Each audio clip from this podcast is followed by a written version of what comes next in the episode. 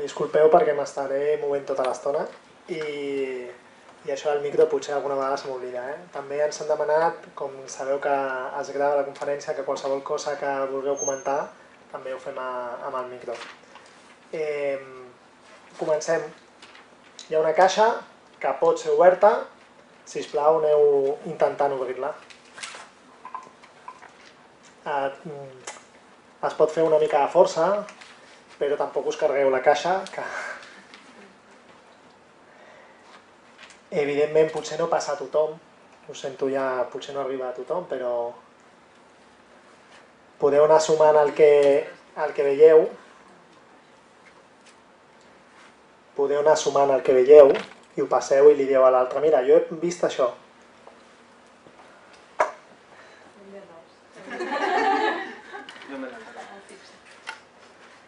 Si algú ja la coneix, aquest tipus de caixes, pues, que la passi al del costat i ja està. Molt bé, ja veiem més coses.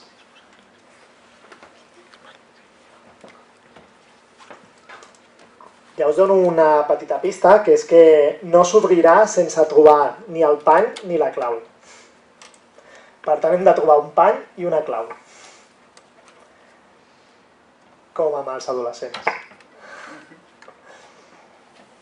Sembla molt compacte, no, això? Hi ha nanos que... Inaccessible. No, que sembla inaccessible, no? Sembla... Hi ha nanos que ho semblen, que són molt inaccessibles, però s'ha de tocar alguna cosa, hi ha alguna del seu entorn que es pot moure, segur. I si mous alguna del seu entorn, doncs potser trobes alguna per començar a entrar. He de dir que ahir ho vaig provar amb la meva parella, aviam si era fàcil o no, i es va passar 3 hores, no vam sopar, no vam fer res fins que no va obrir la caixa. Però a vosaltres us demano que no estigueu 3 hores. No, si no.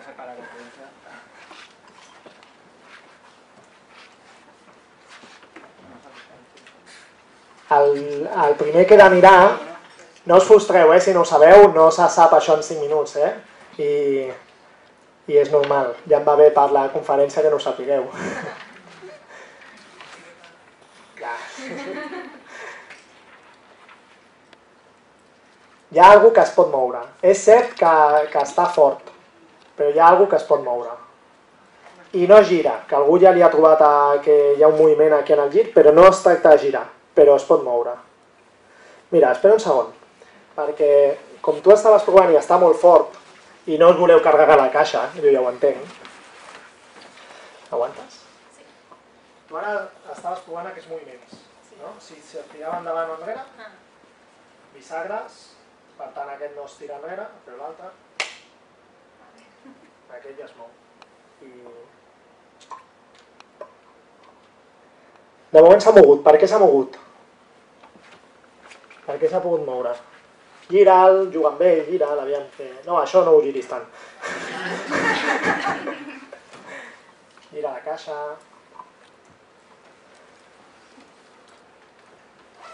Posa la caixa cap per avall. Eh? Ah, ah, ah! I el primer és que hi trobem el pany. Molt bé. Pots tancar-la. Ja hem trobat alguna cosa. Movent alguna cosa, no, no, no ho posis, no ho posis, per si algú troba la clau. Sí. Moltes vegades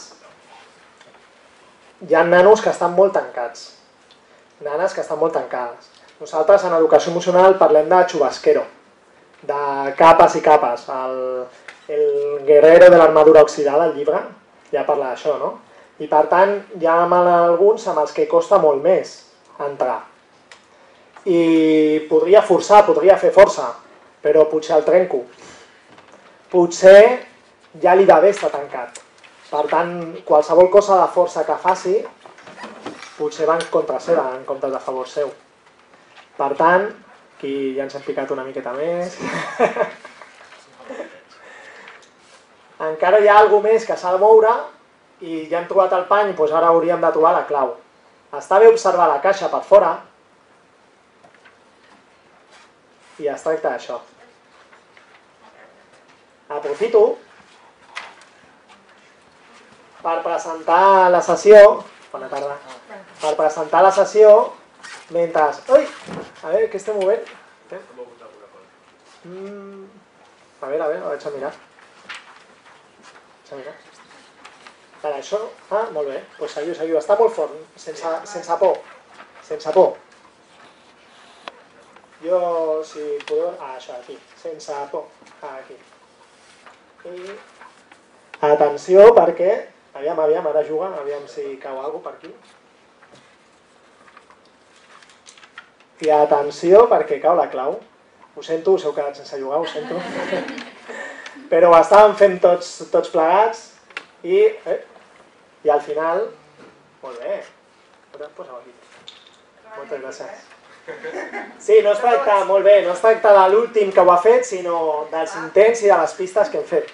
Això a vegades també passa amb els professionals. Estem en un grup de nanos o estem amb un nano o una nana i no aconsegueixo res. Però sumant, sumant, sumant, un company sí que ho aconsegueix. Però no saps mai ese granito d'arena que tu vas posar si ha arribat a aquest punt. A vegades en educació els canvis es veuen molt lents i dius, ostres, però i si no haguéssim fet això que hem fet? Si no haguéssim fet això que hem fet, potser ells no haguessin obert la caixa. Potser arribaria el primer un altre cop i el primer seria ella i no podria obrir la caixa. Per tant, tots aquests intents ajuden. Tot suma en aquest sentit. Bé, aprofito per presentar la, la sessió. Eh, és una hora i mitja, una hora i dos quarts. Eh, crec que podeu tenir tot de paraula en qualsevol moment i són pocs, ja deixeu-me a mi que, que gestioni, si en algun moment ens estem passant de temps que us demani agafar més micro jo, però si no, en qualsevol moment podeu demanar paraula. Eh, per mi té dos línies aquesta sessió. Una, que sigui un regal per vosaltres i un espai personal. Anem a treballar la interioritat amb els adolescents, no ho vaig a fer des del micro eh, ho anem a fer treballant interioritat amb vosaltres. Ja us dic, si algú no vol, només amb que no entri i no participi en el que demanem, eh, ja està, ho teniu fàcil.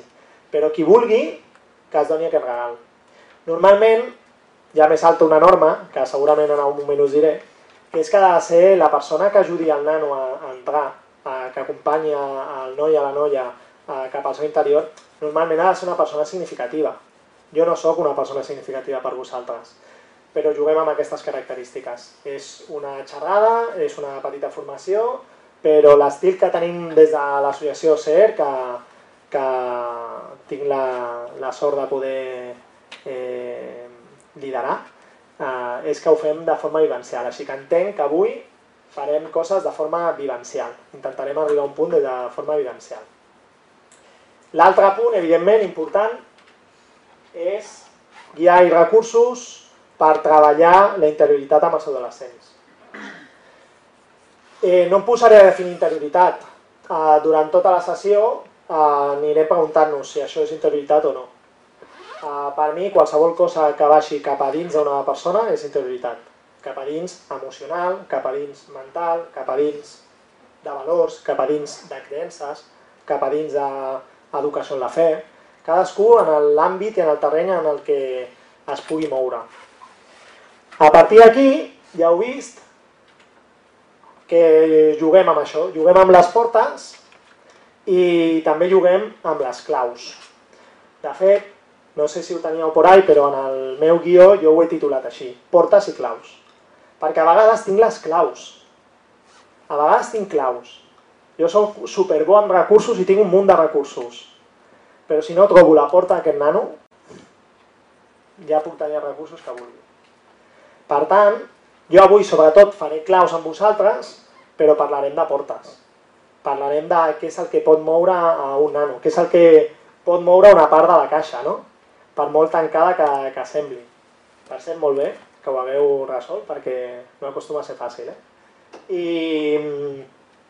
i realment el que jo pugui moure és el que motiva el nano. A vegades és parlar de la política, o a vegades és parlar de les seves relacions, o a vegades és aprofitar una situació dura de vida que li ha passat.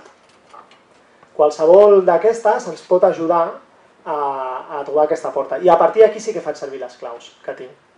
Però si no, si no hi ha alguna que em mogui, si no hi ha una porta que pugui trobar, és igual els recursos que, que tingui. ¿Vale? ¿Sí? ¿Me lo compráis el estilo y el contenido? Qui no m'ho compri, ho sento, no hay devoluciones. ¿Vale? Som-hi! Eh, ho fem amb voluntaris, ja. Qui vulgui i tingui paper ho pot dibuixar en el seu paper. Però jo necessito un voluntari una voluntària que, sisplau, dibuixi una casa aquí. No jutjarem la qualitat, la... no, simplement anem a dibuixar una casa. Vale? També us dic que tinc com 25 recursos pensats, dels quals em donarà temps de fer 3. Vale? Depenent de vosaltres, no, jo crec que farem més de 3, però depenent de vosaltres anirem més cap a un lloc o cap a l'altre. D'acord? Sí? Algú s'anima a fer una casa aquí? Gràcies. Com et dius? Roser. Moltes mercès. La resta ja podeu començar a dibuixar una casa en el vostre paper, qui tingui, qui vulgui. I l'únic que us demano és que aquesta part duri dos minuts, tres minuts. No dibuixem un quadre super... Tres minuts, va. Dos minuts i mig, va, per no pressionar. Vale, sí, tant, 30 segons està bé.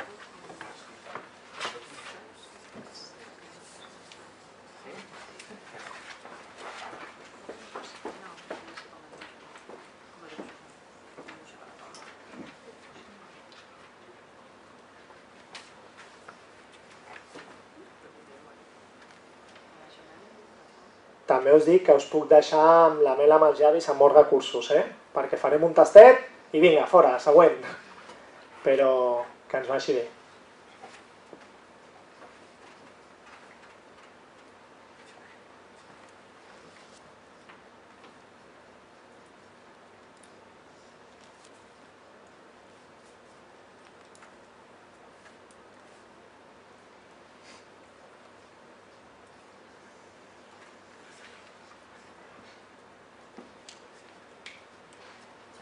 Molt bé. Uh, recorda'm el teu nom, que has dit? Roser. Roser. Queda't aquí, Roser, sisplau, si em permets. Em permeteu seguir? Segueixo? Sí? Mireu, uh, un, una de les coses que és important per entrar amb els nanos és parlar d'ells. És parlar d'ells. I l'autoconeixement és important.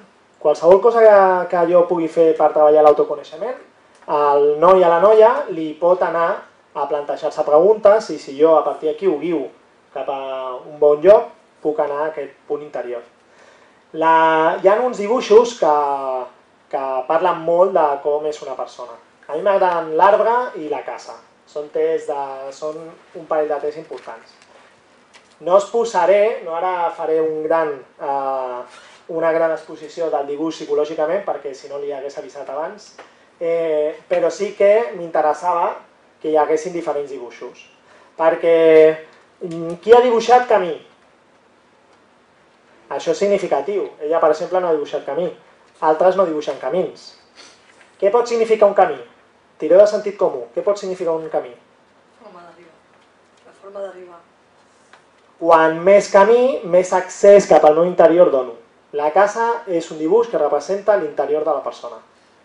Si no dibuixo camí, eh, significa que, bueno, mm, tinc una porta, està bé, però, però qui arriba a mi? Ah, busca tu. Sí?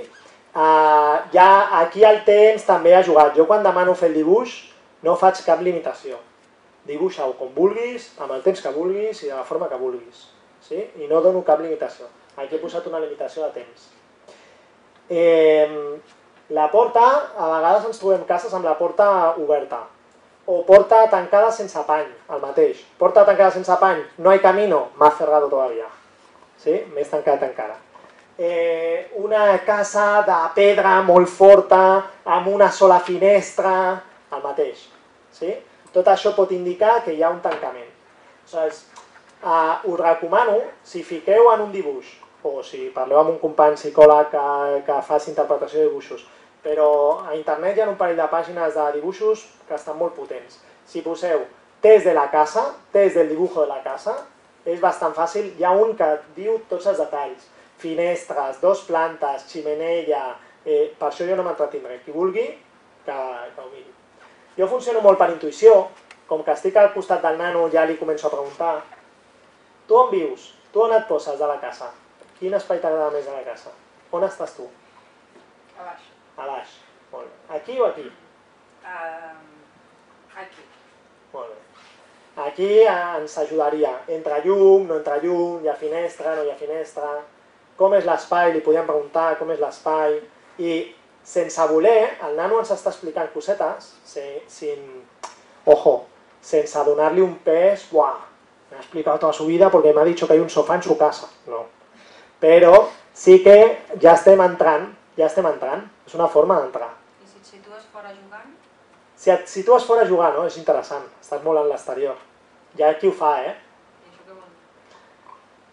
Està dins... Te- Tens algun dibuix o alguna persona en concret? No, jo, és que jo sé com dibuixo, llavors no l'he fet perquè el sé mentalment i jo em situaria fora al jardí, llavors què vol dir això? La, la casa és un dibuix interior i, i quan fas un element exterior, si ets tu i et situes tu a fora, eh, pot significar que estàs o molt oberta o que estàs molt sociable, que ets, eh, pots compartir molt fàcil això, això pot significar. Si és un altre nen el que juga, eh, pot significar també una part social, però que tu estàs allí mirándotelo un poco. Si Depèn, hi ha molts elements. Si tu et situes en un punt de, de... Què estàs fent? Estàs jugant en pilota, per exemple? No, no, sé, estic fora, això sí, al jardí. Si estàs jugant o estàs mirant a la casa o no estàs mirant a la casa, pot significar que no estàs gens en el teu interior i que estàs fora. Això també podria ser un significat. Això ho hauríem de mirar, per exemple, amb el dibuix de l'arbre, que parla de la personalitat i de com van les relacions. Això aniria bé. Més coses. Eh, ximenella. Què pot significar una ximenella que treu fum? Hi ha vida. Que hi ha vida. Hi ha foc, hi ha caliu, te sents bé en el teu interior. Això pot passar. Sí? Això po podria ser un símbol. Insisteixo, són símbols generals aquests, però podria ser un, un símbol. També compta si el dibuix és molt gran, poc, si ocupa més full, menys full. Aquí és una situació eh, excepcional, però si dones un full blanc i un din A4 normal i dibuixen així de petit, també hi ha una manca d'autoestima aquí. Sí? O també hi ha una, en el cas de la casa sobretot, hi ha un punt d'inconsciència interior. Saps? No, no em paro a pensar que tinc un món interior molt gran. Fa poc vaig, vaig fer dibuixar a un, a un nano, un nano de tercer quart d'ESO, em va dibuixar una casa hiper mega gran, amb tobogans d'una finestra. És la casa més bèstia que he vist jo mai. Ara, com s'accedeix aquí que estàs tu? Des d'esta planta i por fuera. Ui. I com s'accedeix aquí a aquesta planta? No hay camino, no hay puerta, no hay... És a dir, que per accedir al teu interior, ara sí, és un nano super ben plantat, tal, no sé què, però és molt imatge, en aquell cas, ell donava molt imatge. Però en quan algú sembla que és molt extrovertit, però no és extrovertit. En quan algú vol... "Mm, I tu què, què tal? Comences amb això? Up. No te he dado acceso, no te doy licencia, no quiero ninguna pregunta más. Bueno, un aplaudiment a Roser, gràcies. El... Poso aquí, que estic més còmode. Hi ha si poso més arbres, si poso núvols, si poso sol, si hi ha més cases, si hi ha més cases acostuma a ser que sóc capaç de veure l'interior de les altres persones. Hi ha, hi ha més detalls que jo funciono molt per intuïció, per treballar amb la mateixa persona i veure el dibuix i a partir d'aquí eh, connectar.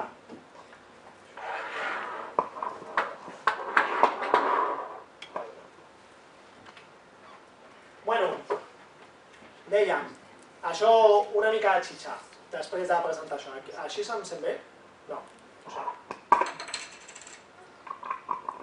Portaré el micro tota l'estona, eh? Si em veieu incòmode, ho sento. No estic acostumat a aquestes coses. Eh, triangle de la personalitat. Nosaltres a l'associació treballem molt amb, amb aquest triangle I, i bueno, bàsicament és que tot comportament està basat en pensaments i emocions. Uh, no només el que, el que jo faig, sinó el que passa també em comporta uns pensaments i unes emocions i s'activa tot, aquest, tot, tot aquest cercle. Aleshores, nosaltres parlem que per tal de centrar-te, per tal d'anar al teu interior, podem aprofitar qualsevol d'aquestes coses. O bé parlar de creences i de valors, o bé treballar emocions i sentiments, o bé aprofitar qualsevol cosa que passi en el teu entorn i que sigui suficientment potent com per fer una passa endins. També us dic que és molt important des d'on ho faig això. Perquè si jo estic aquí i, i és molt superficial el tono i l'ambiente, no acabo d'entrar. Com aconsegueixo que no sigui superficial? Generant un, un clima. Això després ho repetiré, eh? hi ha diapos de resum que és per això. Generant un clima, posant una música, eh, trobant un espai de, de confiança amb aquesta persona, eh, generant un hàbit, que els divendres a la tarda, tal, que l'espai aquell sigui tal. Tot això em dona un punt. Nosaltres, quan, com a entitat, treballem en instituts i fem educació emocional en instituts. I el fet de que qualsevol formador dels nostres, que ja coneguin en el centre, clar, entri en una classe, sense voler, ja genera aquest punt. Perquè l'estan esperant per poder treballar això. A, a mi m'ha passat més d'una vegada. Primer taller en primer d'ESO d'un institut i, i jo havia treballat amb ells a primària, a sisè de primària. Ja fan portes obertes a l'institut i tal, dient que en l'institut es treballa educació emocional, etc. Bueno, primer moment que entro jo a la classe, a sisè de primària han estat superpotents els tallers d'educació emocional. Però el primer taller de primer d'ESO no, jo no pretenia que fos tan introspectiu, perquè bueno, és el primer, deixa que arribi la gent, explica sí, parla amb ells una mica, guanya tals pregunto com veieu el món, que és una forma d'entrar de fora a dins. ¿sí? Pregunto com veieu el món. I a los dos minutos una noia... Mira, eh, puc explicar una cosa? Sí, clar. Mira, és que la parella de ma mare s'ha suïcidat. Minut 10 del taller és cert que tota la classe de primer d'ESO estava super maca, super en silenci, super atenta. I jo ho... Eh, clar, dic, estic a, estem acostumats a, a moure coses i a sostenir, però clar, minut 10 sense estar preparat ni, ni res em va, em va pillar. I clar, em vaig preguntar, per, per què ha passat això? Clar, ha passat això perquè els tallers de sisè havien estat molt xulos i perquè la classe havia expressat i perquè quan expressaven estaven en silenci, estaven tranquils, perquè s'havia generat un clima. Aleshores aparece l'Oriol i l'Oriol és, no l'Oriol perquè sea, no, l'Oriol és significat d'aquest clima. És com si anéssim a un espai que diu el racó de pensar, no? Pues l'Oriol significava això. Aleshores, hem de cuidar aquest tipus de relació, aquests espais, que m'ajudin a parlar això d'una forma més eh, profunda i no tan superficial. Això no m'ho vull entretenir gaire en teoria, només situar-vos, eh, perquè després els recursos tinguin, tinguin eh, un emmarcament. Això ho podem portar a sentir, pensar i fer, típic, que classificació, que molta gent parla. I nosaltres parlem de centrament. Un centrament és que això el que sento, el que penso i el que faig sigui coherent. Però no només sigui coherent, perquè el que té ràbia pensa que aquest tio és un no sé què i li fot un cop de puny, està sent coherent. Però no és només la coherència, és que sigui bo per tu, que hi hagi un benestar per tu i pels altres, que sigui adaptatiu, que s'adapti a les teves necessitats i a les del teu entorn. Això se li diu adaptatiu. Així que us proposo que anem a fer un centrament ara. Comencem, com us he dit, amb recursos i anem a fer un centrament. I el primer que anem a fer és treballar l'atenció. Una de les coses que faig és treballar diàleg intern, amb vosaltres quasi no ho treballarem, però anem a treballar l'atenció. I anem a començar des d'una atenció externa a una atenció més interna. Però comencem per l'atenció externa. Sí? Us atreviu? Tanqueu els ulls, sisplau.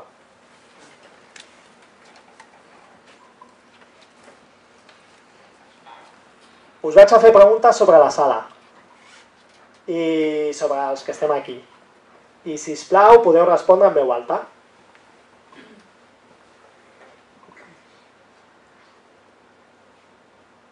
Quantes plaques de llum hi han en el sostre? Podeu respondre en veu alta, eh?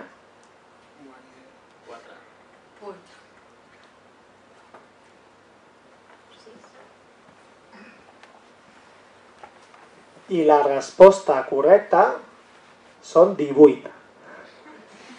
Podíeu dir 9. Podíeu haver dit 9, perquè són, són bueno, fluorescents 19. Eh, 18, perdó. Confieu en mi, seguiu amb els ulls tancats. Quantes persones estem en aquest mateix moment en aquesta sala? 15. 17. 21. 18. 28.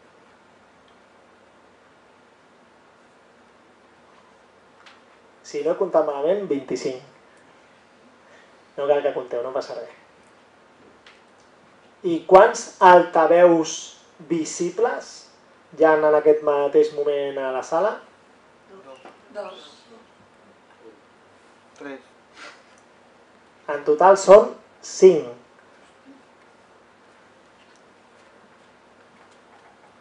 Dos a, les, a la paret de la pantalla, dos grans eh, que estan en cantonades i un petit meu que està a la taula.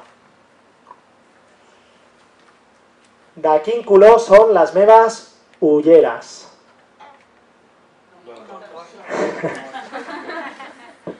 No em porto, no em porto.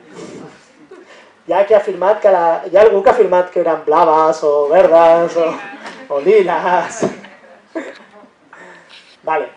Mireu, aquesta és una tensió externa, podeu seguir... Bueno, podeu obrir els ulls si voleu. Aquesta és una tensió externa.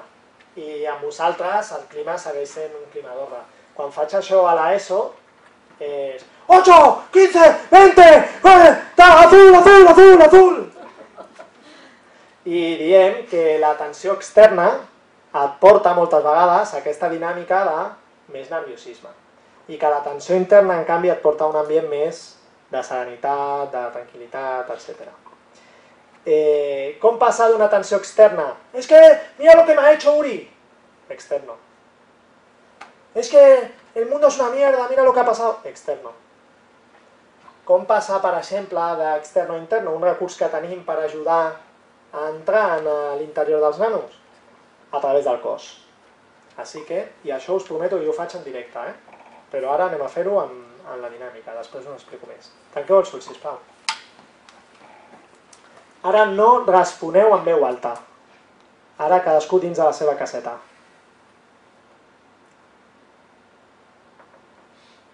I jo faig preguntes en primera persona i vosaltres us les repetiu a vosaltres mateixos, mateixes. Com tinc els peus?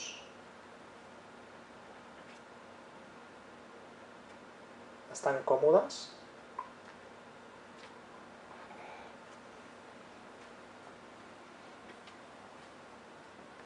Humits? Secs?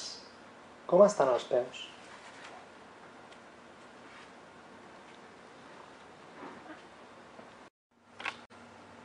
I els genolls? Com estan els genolls? Freds? Calents?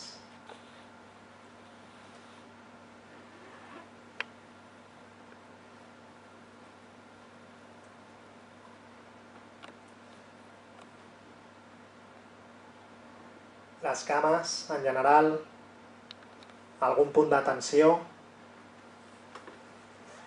Només m'ocupo ara que les meves cames estiguin bé.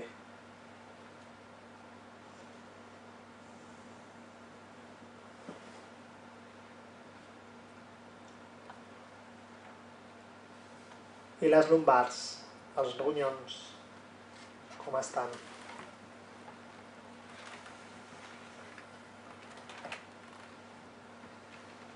Temperatura... Els tinc ben recolzats?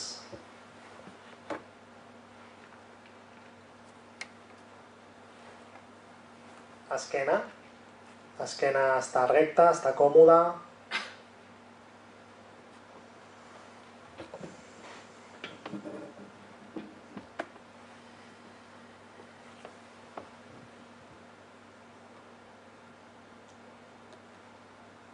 Espatlla, cervicals, alguna tensió. Puc, puc relaxar-les.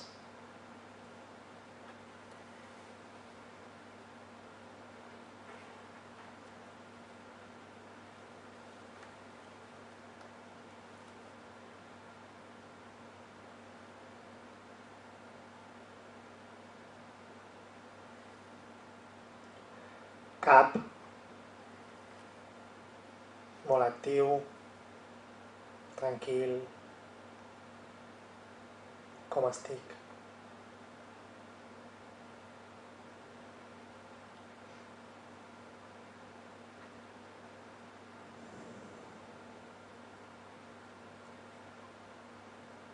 La cara.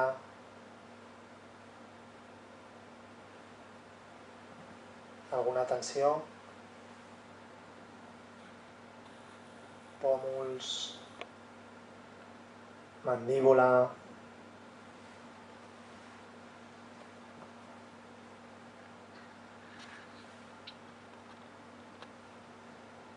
Com és la meva respiració?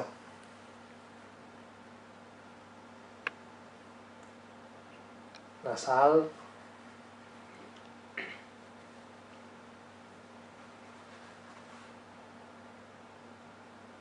Curta.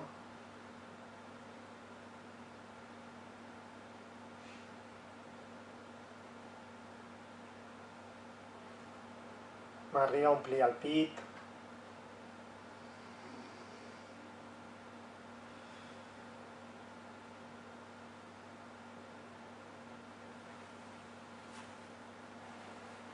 la panxa,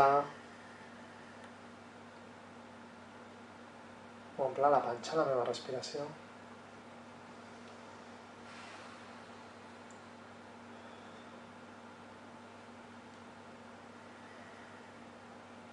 I ara, des d'aquest punt interior, des d'aquesta tensió tan interna, segueixo fent-me preguntes encara més internes.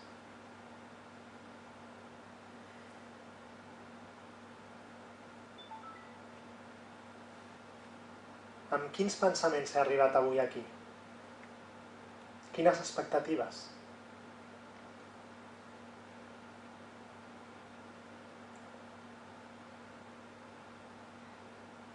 Quins d'aquests pensaments ara em serveixen i són bons per mi? I quins d'aquests pensaments ja no em serveixen, ja els puc deixar anar.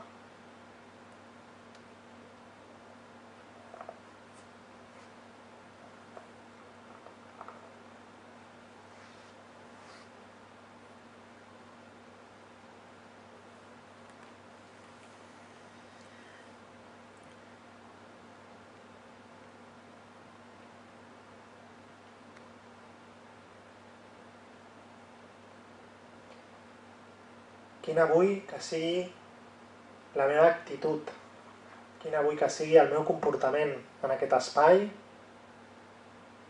i, per exemple, després de que surti d'aquí. Per exemple, si vaig a casa meva.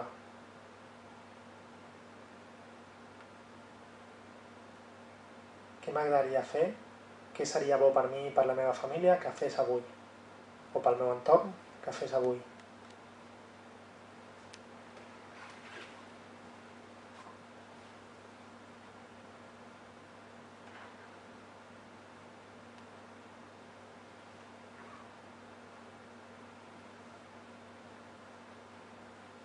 Finalment, com em sento?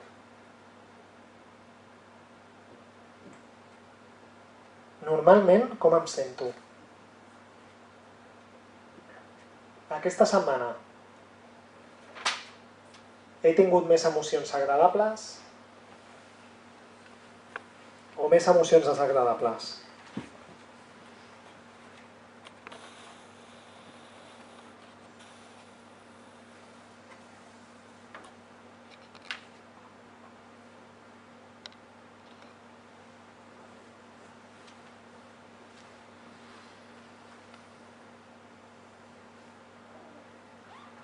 I jo? Quines emocions genero en els altres?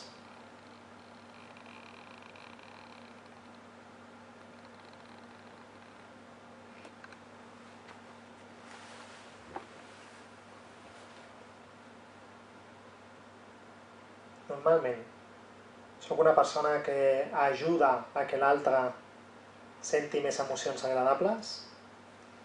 O sóc una persona que a vegades pot portar a que un altre se senti amb emocions desagradables?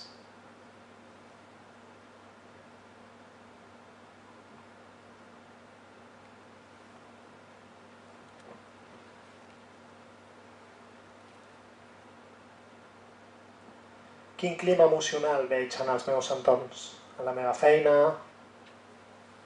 a casa meva, altres entorns familiars o socials.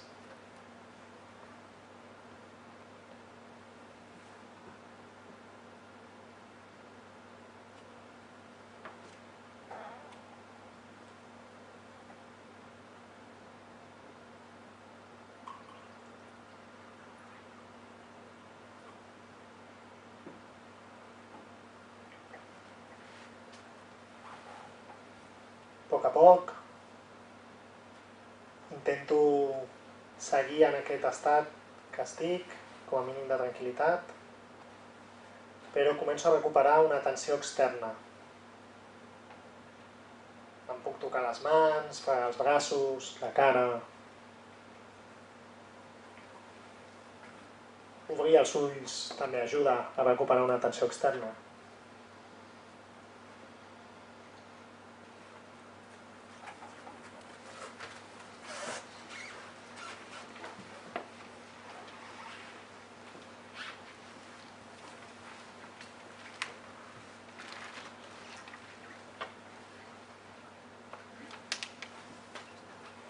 En la presentació...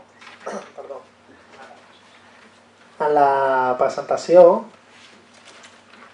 parlàvem de, de llenguatge, sentiment i preguntes claus.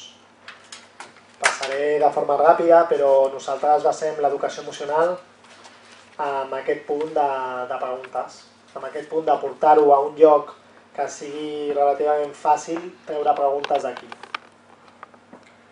I, I aquest joc per nosaltres té tres, tres espais. Consciència emocional, elecció personal i responsabilitat individual.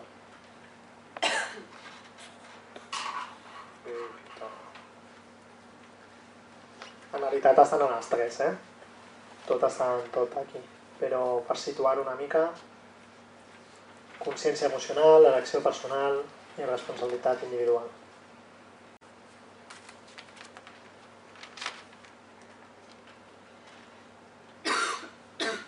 Repassem un punt de preguntes, no té més, consciència emocional, preguntes sobre les meves emocions, sobre les emocions dels altres, sobre les emocions que es poden desprendre d'accions, com em sento jo en aquesta situació, això que he fet, quines emocions crec que pot transmetre. Després cada uno és un mundo, eh? però parlem així per entendre'ns. Crec que aquest PowerPoint es penjarà en, el, en la pàgina web, suposo. Així que ho tindreu per qui no es trobi a gust eh, apuntant o per qui prefereixi estar en un altre punt, això ho tindreu. També són preguntes no, no descobrim Amèrica amb això, eh, però sí que a vegades quan fem xerrades de mares i pares, diem a les 5 agafes el teu nano i què li preguntes? No? Dinat? Com ha anat al col·le? Com estàs? Com estàs? Eh, eh, tens deures? Algú potser me'n vaig a una part més social. Què tal amb els amics? Què tal amb els companys? Eh, digue'm una cosa que t'hagi fet sentir bé avui. Que t'hagi sentit bé amb això. Digue'm una cosa que t'hagi sentit bé amb això. Ja està, només fent servir un altre llenguatge, també ja estàs donant aquest àmbit. Home, és que si le pregunto a mi hijo me manda no sé... Bueno, també és una qüestió d'hàbit. És una qüestió d'acostumar-se. Si te sentes al seu costat... Se sent bé, eh? però és per la sí, gravació. Si, si seus al seu costat, per exemple, quan està mirant alguna cosa a la tele, simplement seure i no parlar, t'explica coses. I t'explica normalment aquest tipus de coses. Saps què m'ha passat avui al col·le? Ostres, mira, m'he barallat amb tal, i jo no li pregunto absolutament res. Només és compartir aquell moment sense entrar en preguntes, perquè moltes vegades se senten com atacats. Ai, mama, bé, tot bé al col·le, no? I a mi em funciona superbé. Simplement me poso al seu costat, està mirant la tele, doncs miro. Llavors comença, ai, saps ha passat avui al col·le? I passi a mirar la tele. La presència és molt important. Sí, molt. La presència és important. A vegades les, les preguntes com... Com, com et dius, perdona? Doriana, Doriana. Com diu Doriana, si la pregunta la faig des d'un lloc... Eh, bueno, va, dime, dime, no? Cuéntame. des d'un paper, no? Clar, des d'un paper. paper de... molt bé. Aquí ja es tanquen, no? Però si genero l'espai, genero l'ambient, genero l'àmbit, simplement les preguntes acaben ajudant-me, no? Com ja una vegada estirat. Preguntes de consciència emocional, preguntes d'elecció personal. Eh, L'elecció personal nosaltres la portem cap a, cap a al benestar. Com vull sentir-me? Això no significa que no pugui... Validem totes les emocions, eh? No significa que no pugui sentir-me enfadat. Ni que no sigui bo que de sobte m'enfadi, perquè aquest enuig m'està marcant un, un indicador, m'està dient alguna cosa, m'està dient que alguna no m'agrada, que alguna no funciona. Però si jo puc escollir, què escullo? A partir d'aquí, si pogués escollir, ostres, puc escollir una emoció? Uh, apunteu-vos a una formació d'educació emocional, però eh, puc escollir moltes coses dintre d'una emoció. Potser no puc escollir com em sento en aquest moment que ja m'estic sentint així, però puc escollir com ho treballo, puc escollir com em comporto amb aquesta emoció, puc escollir quan em dura l'emoció, més o menys, quants temps, quin temps li dono. Puc escollir unes quantes coses. Passo, eh, per poder fer més dinàmiques. Responsabilitat individual, preguntes més d'acció, preguntes més de, de coherència amb les meves eleccions i, i com em sento, necessitats, projecció, bueno, poso dos imatges que acostumen a passar. Típica, quan estic en aquesta situació, el més fàcil és que el groc es torni blau, no? Però per què no? Per què no al revés? La responsabilitat ve en què si jo faig un treball amb mi mateix, això també va al meu entorn. Això és un emmarcament d'educació emocional, de preguntes claus i de llenguatge sentiment, perquè us situï. Aquestes preguntes, en un moment donat, són bones per entrar. De fet, les preguntes en general, si el to, com dèiem, si el clima, si la presència és bona, ajuden. Després farem més repàs eh, al, al final i aprofitant també el vostre torn de paraules farem un resum de tot el que anem dient. Aquesta és una formació que anem dient moltes coses i que vosaltres heu d'anar enganxant.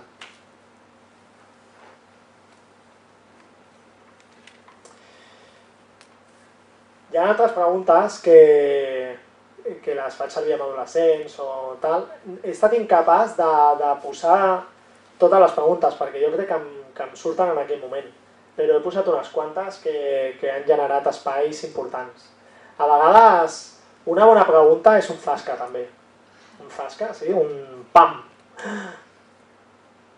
I després ja veurem si... És una mica forçar la caixa, eh, un fasca.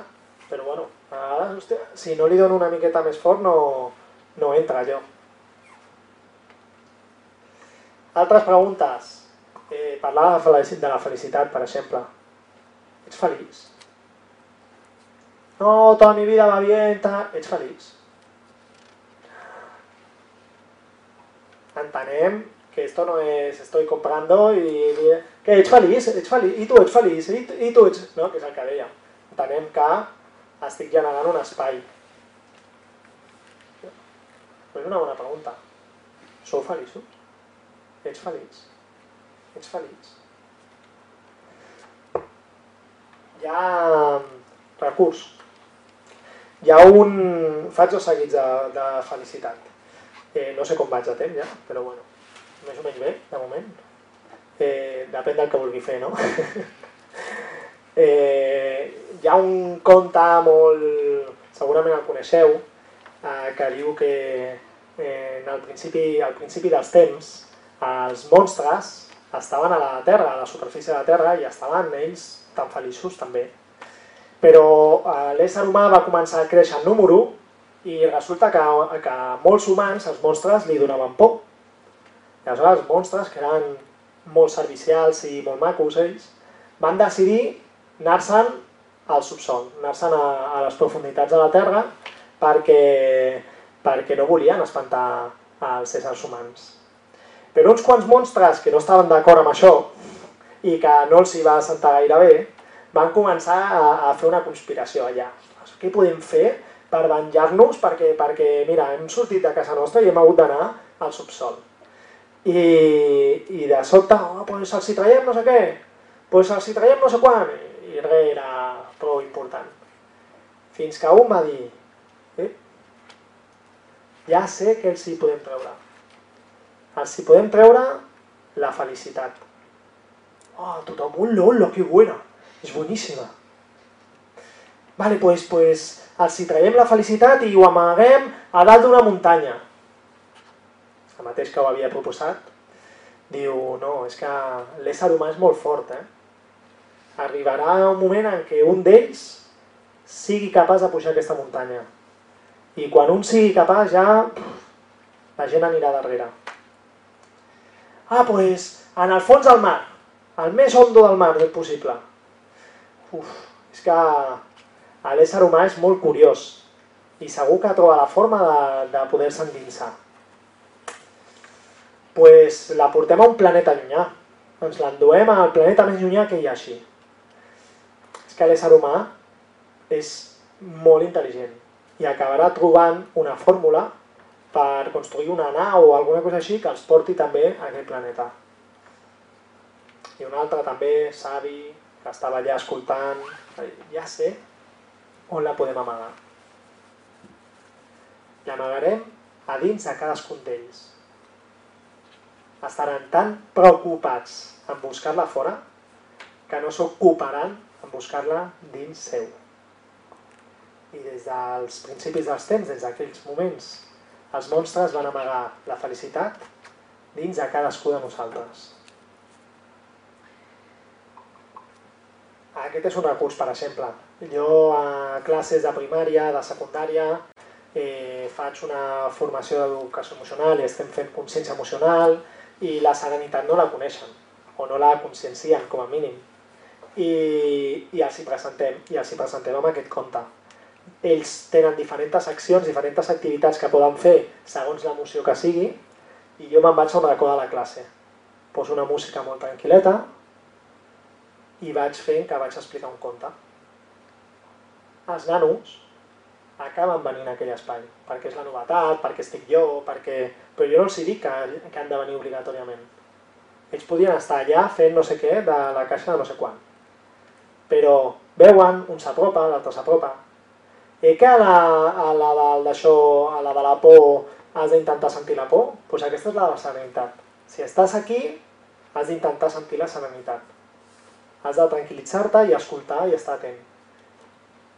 i, i és màgic. Venen, s'asseuen, escolten...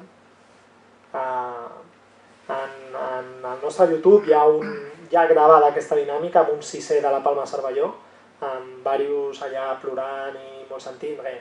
Eh, forma tot part d'una notícia i, i allò surt dos segons, tres segons, però, però genera un clima molt, molt maco. Una altra cosa que puc compartir, amb el vostre permís, això em va arribar ahir, se suposa que és un discurs ja de fa un any i pico o dos anys, o potser més, però jo vaig trobar ahir, mira, improviso,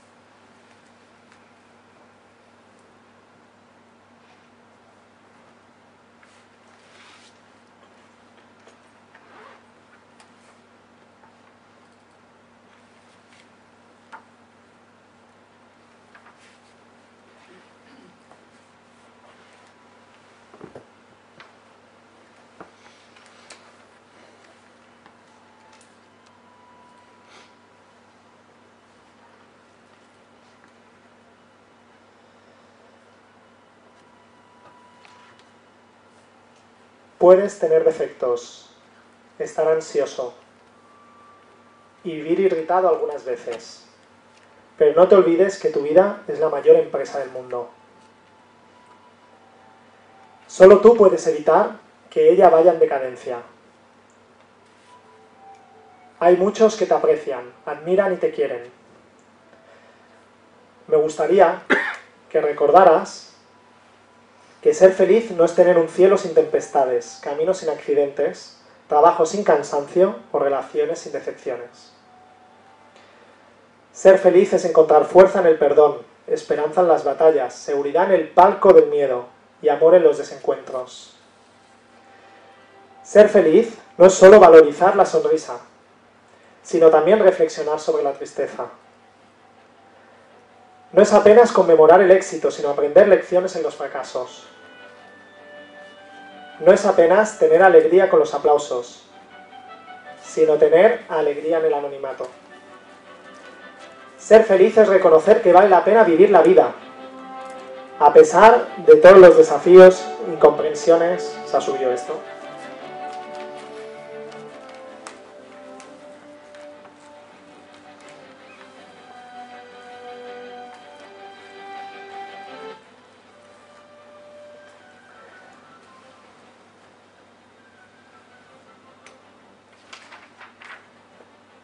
Ser feliz es encontrar fuerza en el perdón, esperanza en las batallas, seguridad en el palco del miedo, amor en los desencuentros. Ser feliz no es solo valorizar la sonrisa, sino también reflexionar sobre la tristeza. No es apenas conmemorar el éxito, sino aprender lecciones en los fracasos. No es apenas tener alegría con los aplausos, sino tener alegría en el anonimato. Ser feliz es reconocer que vale la pena vivir la vida a pesar de todos los desafíos, incomprensiones y periodos de crisis. Ser feliz no es una fatalidad del destino, sino una conquista para quien sabe viajar para dentro de su propio ser. Ser feliz es dejar de ser víctima de los problemas y volverse actor de la propia historia. Es atravesar desiertos fuera de sí, mas ser capaz de encontrar un oasis en lo recóndito de nuestra alma es agradecer a Dios cada mañana por el milagro de la vida. Ser feliz es no tener miedo de los propios sentimientos. Es saber hablar de sí mismo. Es tener coraje para oír un no. Es tener seguridad para recibir una crítica, aunque sea injusta.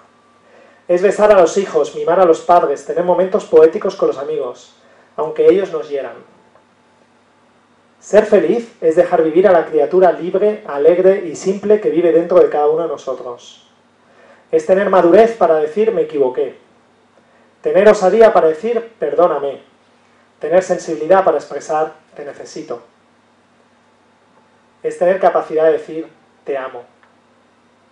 Que tu vida se vuelva un jardín de oportunidades para ser feliz. Que en tus primaveras seas amante de la alegría, que en tus inviernos seas amigo de la sabiduría y que cuando te equivoques en el camino comiences todo de nuevo, pues así serás más apasionado de la vida. Y descubrirás que ser feliz no es tener una vida perfecta, sino usar las lágrimas para regar la tolerancia, usar las pérdidas para refinar la paciencia, usar los obstáculos para abrir las ventanas de la inteligencia. Jamás desistas, jamás desistas de las personas que amas, jamás desistas de ser feliz, pues la vida es un espectáculo imperdible.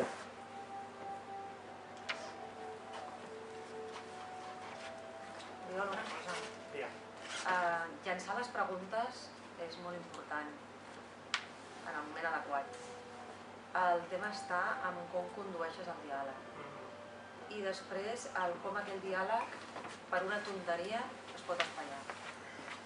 No, no, ja, crec que em sento Sí? l'àudio. Sí, no, no. Sí, és per la gravació, però bueno, per si segueixes, segueix amb això, sisplau. No, a veure, és el que deia, no? Vull dir, llançar la pregunta està molt bé, però després tu has de fer una relació d'ajuda amb tot això.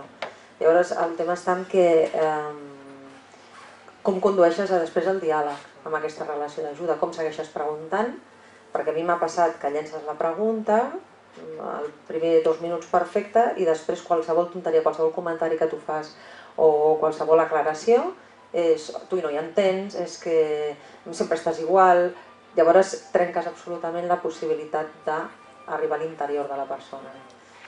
Vull dir, has de ser mm, en aquell moment molt adequat, no saps l'estat d'ànim en què et ve, eh, no saps el moment en què està, no saps la dimensió del que et vol explicar.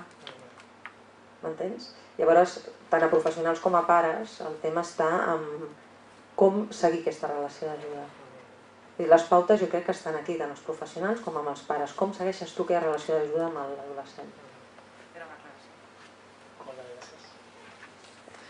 Um, jo en la mateixa línia que dius tu, hi ha dues coses. Per mi, evidentment, a vegades des del nostre professió, des del rol professional, he d'ajudar aquella persona com sigui. Però hi ha nanos que no es deixen ajudar. I si jo estic en un espai on genero aquesta pregunta i de sobte es tanca, tanqueu, tanqueu, tanqueu el millor possible i, i després un altre dia torneu. Perquè també a mi m'ha passat amb, amb nanos, amb classes, que hem obert alguna i no ho hem sabut tancar. I el nano s'ha desprotegit i no ho hem sabut tancar en aquell moment. L'experiència et dona. I després el nano ha liat una a l'institut brutal. Doncs a vegades aquestes defenses, aquestes proteccions que tenen, també són bones. El que m'està indicant és potser no és el moment, no passa res. Sí? Si, si puc estirar en un altre dia, estiro. Si no tinc un altre dia, pues intento fer el que pugui. Però per mi és, és important respectar els moments. Jo vull ajudar el nano, però és el nano el que necessita estirar. Jo estic per, per punxar, per facilitar, per acompanyar, però no per fer tota la feina. O sigui, si, si faig alguna pregunta i, i en un moment jo detecto que se'n va molt al coco i se'n va molt al, que està tancat, jo ho aturo perquè a vegades hi ha temes que no m'interessa parlar-los des d'aquí, des d'aquest tancament. Si tinc la possibilitat de tornar per, per afegir. Un moment espai. Bueno, us estic ensenyant tot això, però bueno. Són les 6 i 5. Mira, no us faig dibuixar, però un altre recurs que a mi em funciona molt bé és l'iceberg. Gràcies. Un altre dibuix que a mi m'ajuda a treballar aquest punt interior, i, i aquest sí que és, eh, també és un, un altre recurs, és un bon recurs, és treballar amb el dibuix de l'iceberg. Aleshores, vosaltres ja l'heu vist, però eh, moltes vegades els nanos dibuixen l'iceberg i el poden dibuixar sencer, però altres només dibuixen la part de dalt. Si el dibuixen sencer ja m'està bé, començo treballant la part de dalt i ja està. Però si només dibuixen la part de dalt és boníssim, perquè, clar, què som? El que veiem, el que es fa, el, el que els altres ens fan. Què veiem? Veiem una part de nosaltres mateixos. El que fem, fixeu si ho comparem amb el triangle que ensenyem abans, no? Què es veu? El que es fa. El com actues, el comportament. Però darrere hi ha més coses. A sota hi ha més coses. Eh, treballant, treballant amb això, eh, amb un nano de 13 a 14 anys, jo faig espai individual, des de la part emocional, des de l'acompanyament emocional, no des d'una teràpia psicològica. I, i des d'aquest acompanyament emocional fer, fer aquest dibuix i el nano dibuixar-me només la primera part.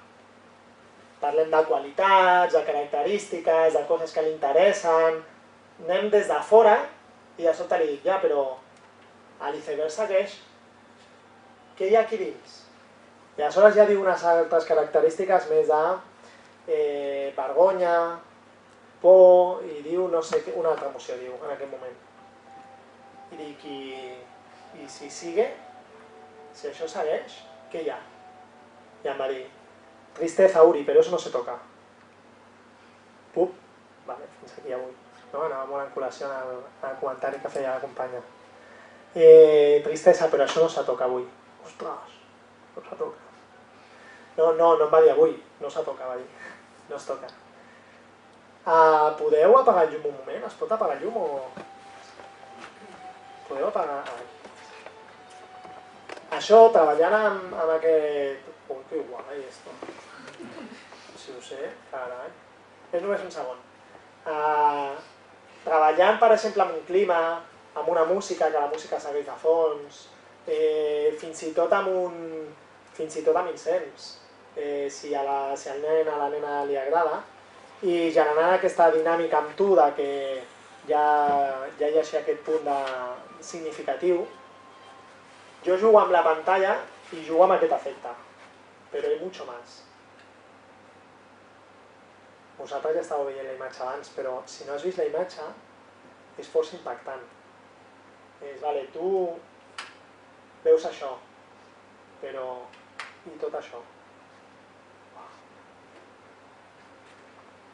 Una imatge que generi impacte també fa, ta, també ajuda a endins. Hi ha molts recursos, després el repassem, eh? però una imatge ajuda a anar endins també. I a partir d'aquí podíem dir, què hi ha aquí dins? Vale, a fora ha això, però quina és la part més interior de Héctor? Eh, quines coses... D'on neix un iceberg, diem? D'on neix un iceberg? No soy experto, eh? potser l'aliu, però... Però l'iceberg no neix d'allà dalt, segur. Aquí, aquí me la jugo a que no neix per aquella punta allà en el cel, segur. Eh, neix d'aquí, no? Neix per aquí, es va congelant, passa a la superfície, va agafant pes, va sortint, no? I a partir d'aquí va fent. Em recorda molt a un, a un bebè, a una gestació i quan estic preparat surto a la superfície. Sí? Vaig creixent cap a dalt. Primer no és així. Necessita com molta més eh, eh, força a sota, interior, per treure una mica exterior. Per tant, és un, és un bon símil a treballar l'iceberg. Podem treballar qualitats i accions i tal, i després aprofitar aquesta imatge per treballar els valors de la persona, per treballar emocions que estan més amagades, per anar una miqueta més enllà. Faig una, una dinàmica més quan... Us estic donant poca participació per anar ràpid, per tirar recurs, eh, petita explicació i una altra.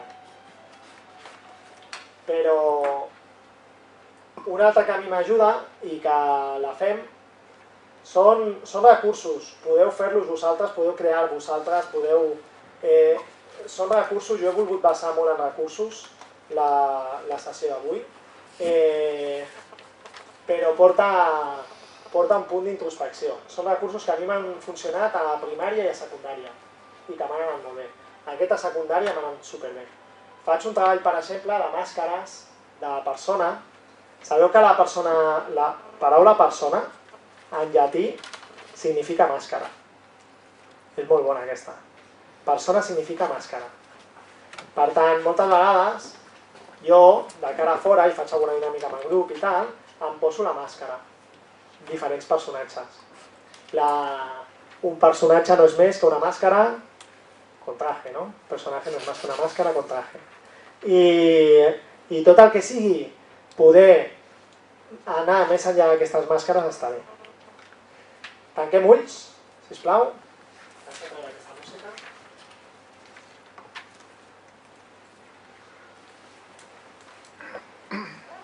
Una altra d'introspecció.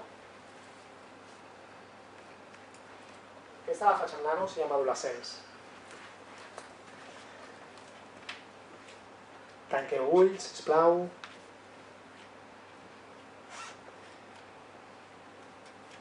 Ara treballem a través de la visualització.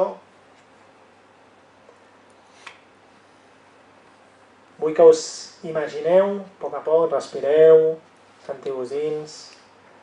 Podeu aprofitar el cos com hem fet abans, és un recurs, com hem dit.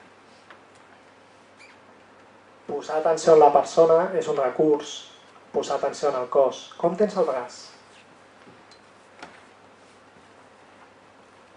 I quan s'està centrant en el propi cos, pots anar una mica més endins.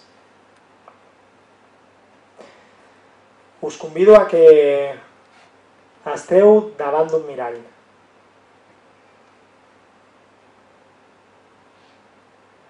Us convido a que us mireu davant d'un mirall. I poseu diferents cares. Jugueu i poseu diferents cares.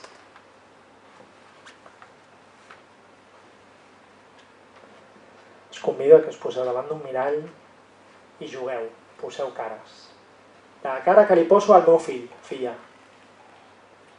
La cara que li poso a aquella persona que atenc en la meva feina.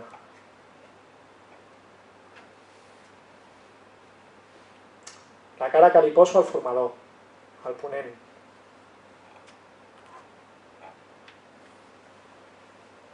La cara que poso quan jo faig una xerrada o faig una intervenció en una reunió.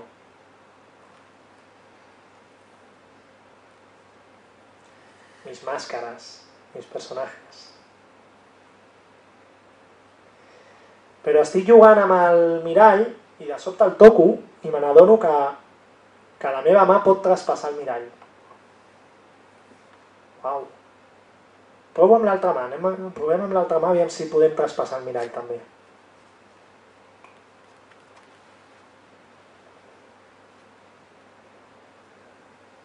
I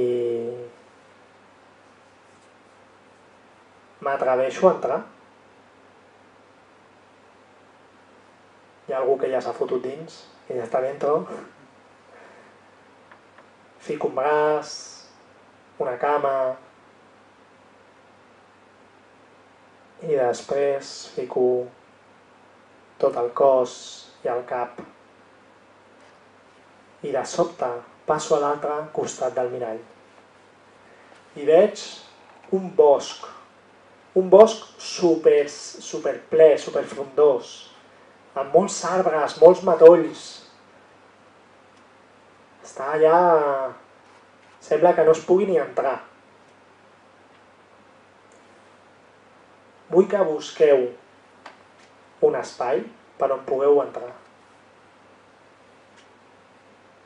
I comencem a traspassar-lo. A vegades, quan fem introspecció, com que tenim arbres de tristesa, ens quedem de seguida amb alguna cosa de tristesa i ens quedem allà. Per exemple, avui no us quedeu en cap arbre. Seguiu endavant.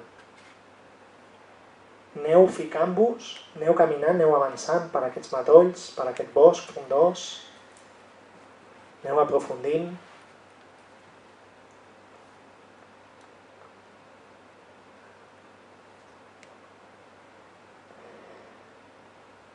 I comenceu a veure un clar. Un claro. Un espai obert amb molta llum. Imagineu aquest espai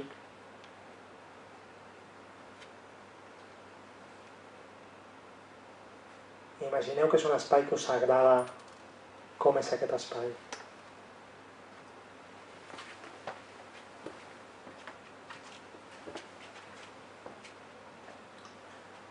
Com és aquest espai?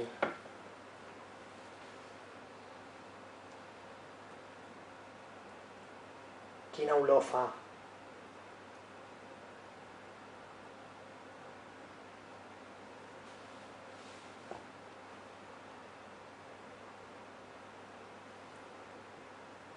Quins colors?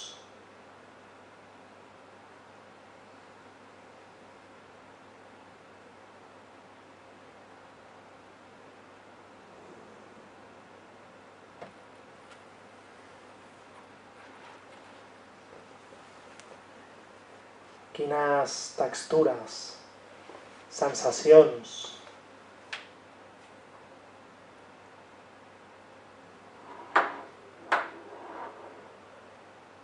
i de sobte sentiu el soroll d'un riu.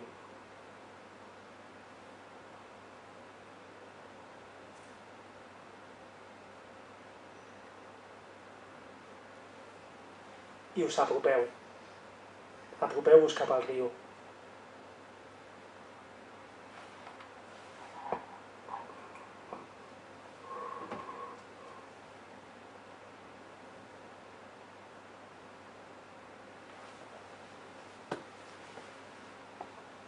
I quan esteu a prop del riu, mireu el vostre reflex en el riu.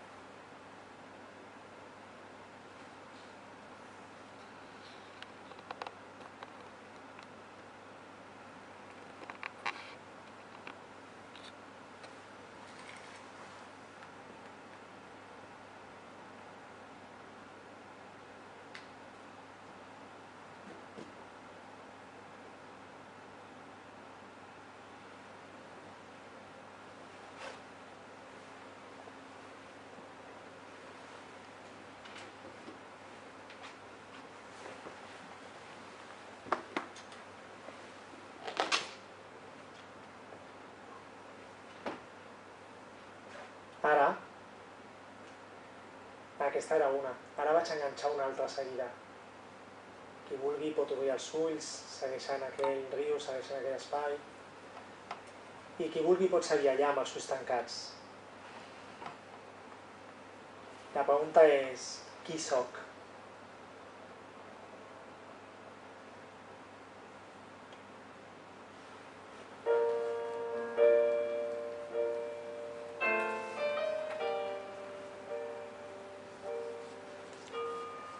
Faig aquesta pregunta i una imatge es fa forta. Soc un peix. Soc un peix. Soc un peix.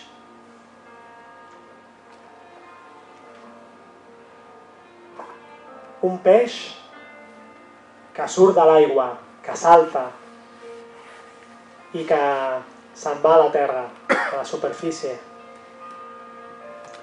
Un peix que comença a caminar i es converteix en un ésser humà.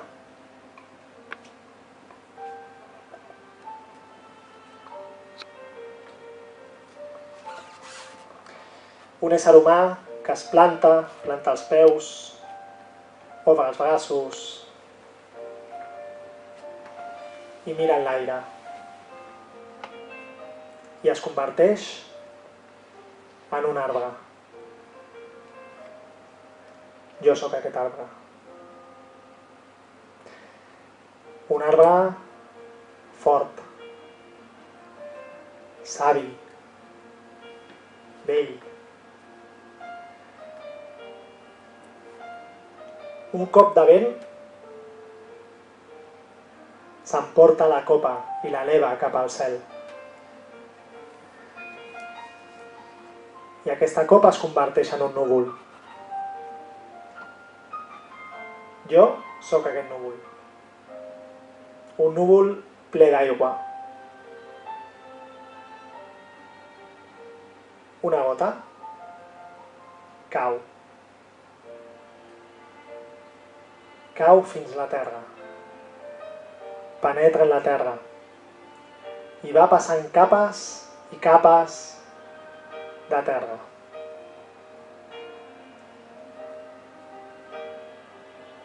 Veig coses fantàstiques, sent aquesta gota i a la vegada sent tot el que estic veient.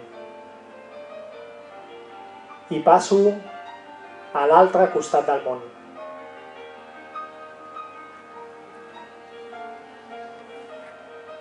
Surto per una font natural i un nen veu d'aquesta aigua. Jo sóc aquest nen. Un nen que corre, que juga, que salta,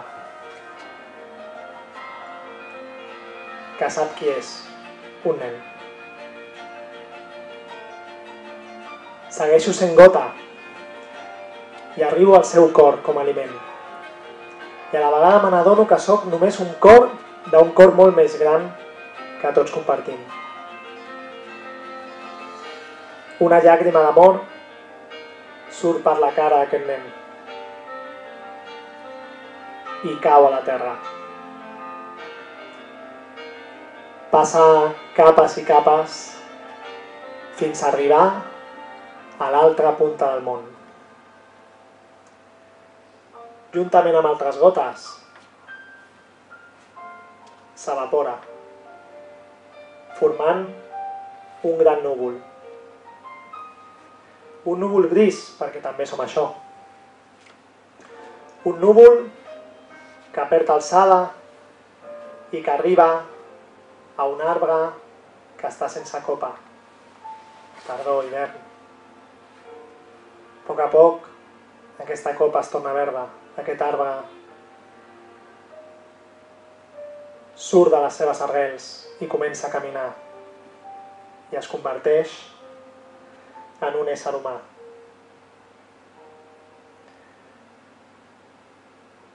Un ésser humà que camina perquè sent un riu i es llença elegantment en aquest riu fins que s'acaba convertint en un peix. Jo sóc aquest peix que flueix, que neda, que sap qui és, que sap qui som.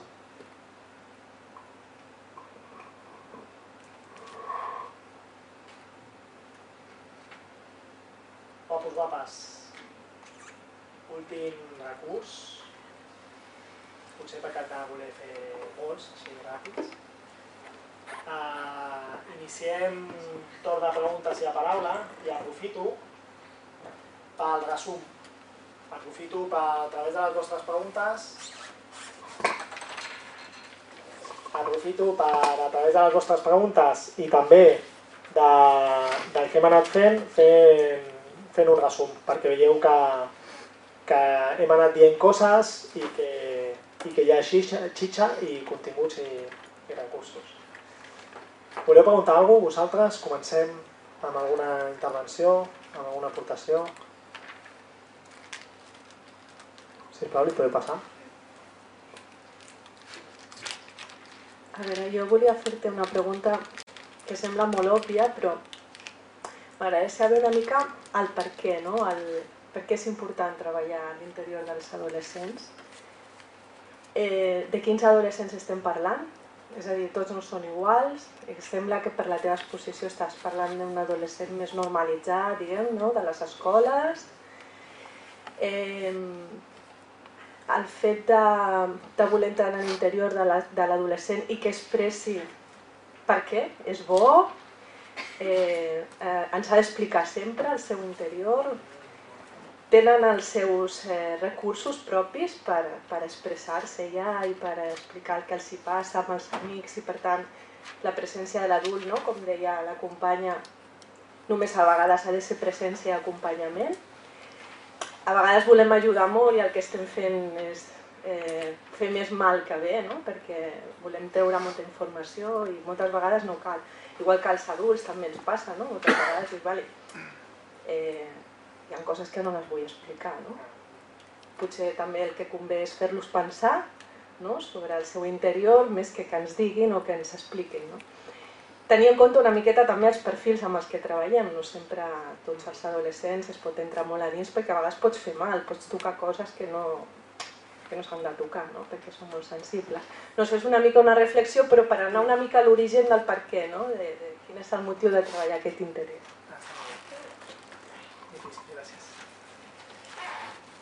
Vale, el primer és que, com hem dit abans amb el triangle, jo crec que, que nanos que han tingut una, una situació difícil estan tancats, pots, poden estar tancats, però també tenen, poden tenir un món interior superric. A vegades és més difícil treballar amb nanos que, tu sabies que, que amb nanos que, que busquen respostes, que necessiten alguna perquè busquen respostes. És el que s'ha de connectar és amb aquesta part. I jo crec que la figura de l'adult és d'una transcendència en, en això. La figura de l'acompanyant, del professional o de, o de la mare, pare, pot ser aquesta. Eh, mm, treballem en instituts, però treballem, amb, treballem en tot arreu. I hem treballat en zones difícils, complexes, i hem treballat en temes de bullying, i hem treballat en diversos temes. Eh, estructura, ja, ja sabem de, de què parlem. I lo important és, és treballar amb un to de carinyo, amb un to d'amor, amb un to de no judici. Això ho trec després, diria. Ho trec aquí mateix.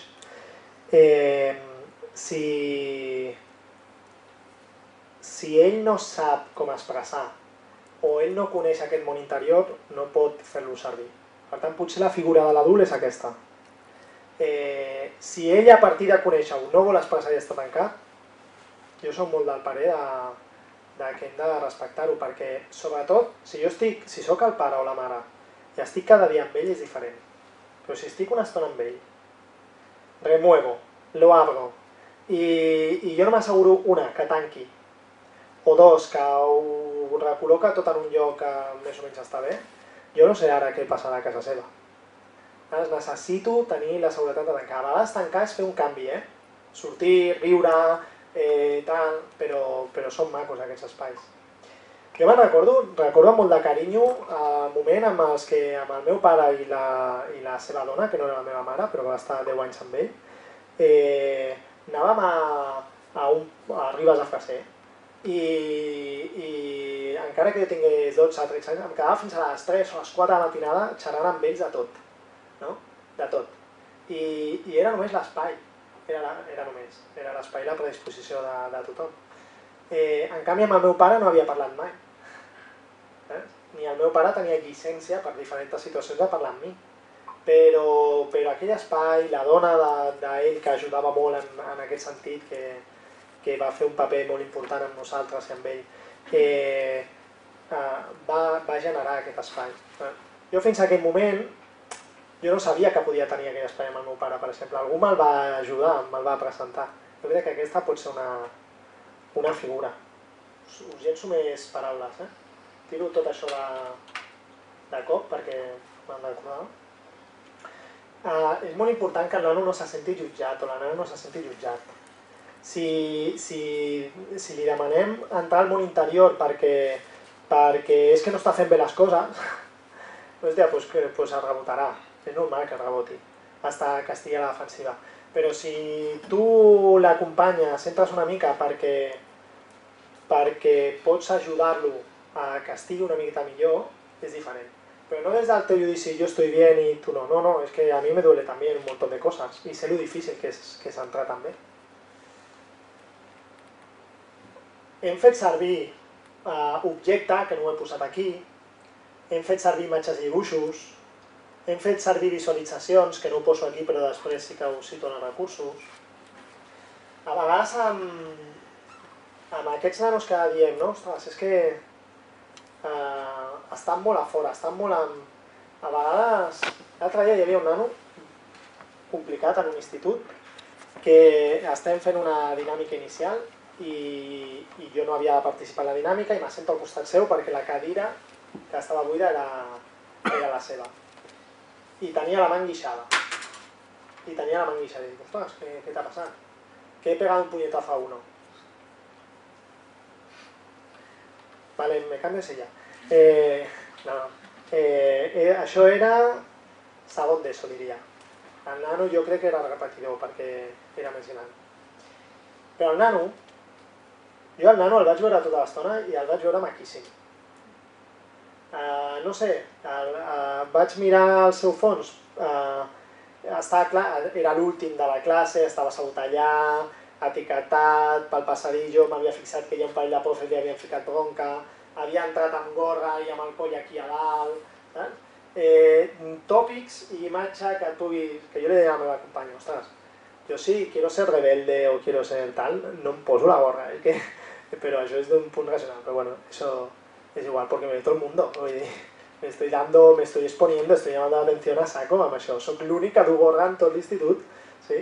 Bueno, eh, en tot cas, que ella se situava en això. Només mirar-lo en un moment, eh, fer-li un comentari còmplice, eh, eh, fer quatre coses que havien fet a la pissarra. Estàvem parlant... De què estàvem parlant? Crec que estàvem parlant del triangle de la personalitat i jo vaig posar l'exemple de l'agressivitat. Ell va fer algun comentari i li vaig recollir. Eh, però és que en cap moment el vaig jutjar. Eh, vaig xerrar amb ell, vaig agafar les seves aportacions a la classe i en un moment el nano em va donar peu, no sé què va dir, em va donar peu i li vaig dir... Eh, no coneixia res, era el primer dia que jo estava amb ell, eh? Uh, li vaig dir... Dic, és que hi veces uh, hi ha que no són dolentes, són persones bones a les que li estan passant coses dolentes. Que això és una frase de Harry Potter, però perquè és molt pedagògica Harry Potter. I, y mira, aquello entró en canal al niño. Aquella frase va ser mm, mano de santo. No sé, eh, no sé per què se'm va ocórrer dir-li en aquell moment, suposo que em va donar peu, perquè jo també ja aquesta frase l'he fet, servir, eh, fet servir altres vegades, però, però pam, el nano per mi jo crec que estava desitjant trobar algú amb el que es pogués obrir un moment, que pogués tirar, que pogués... Hòstia, el nano, el tothom ho va dir, ha estado súper bien, tal, este normalmente boicotea todo, revienta todo, va estar atent, així, escoltant, aportant, al principi aportant des d'un punt de, de rebeldia, però després, hòstia, jo crec, eh, aquest no era un fasca, però, però a vegades hi ha unes frases que, que et porten cap aquí. Bueno, eh, jo també la, la xerrada l'enfoco no tant només en l'espai individual, sinó en generar espais. Si tinc ja espai individual, tinc espai individual, però si tinc un espai grupal, també generar espai i com treballar aquest espai a, a, amb ells. No? I el to de veu és molt important, evidentment, el clima, treballar el cas amb mi mateix, porque si a mí hay algo de ese caso, de la vida de este niño, que a mí me remueve, que això ja ho comentava la companya que, que després ha marxat, uh, diu, ja, però és que després la cagas i tal, vale, però per què la cagas? Això no, no li respost en aquest moment. Per què la cagas?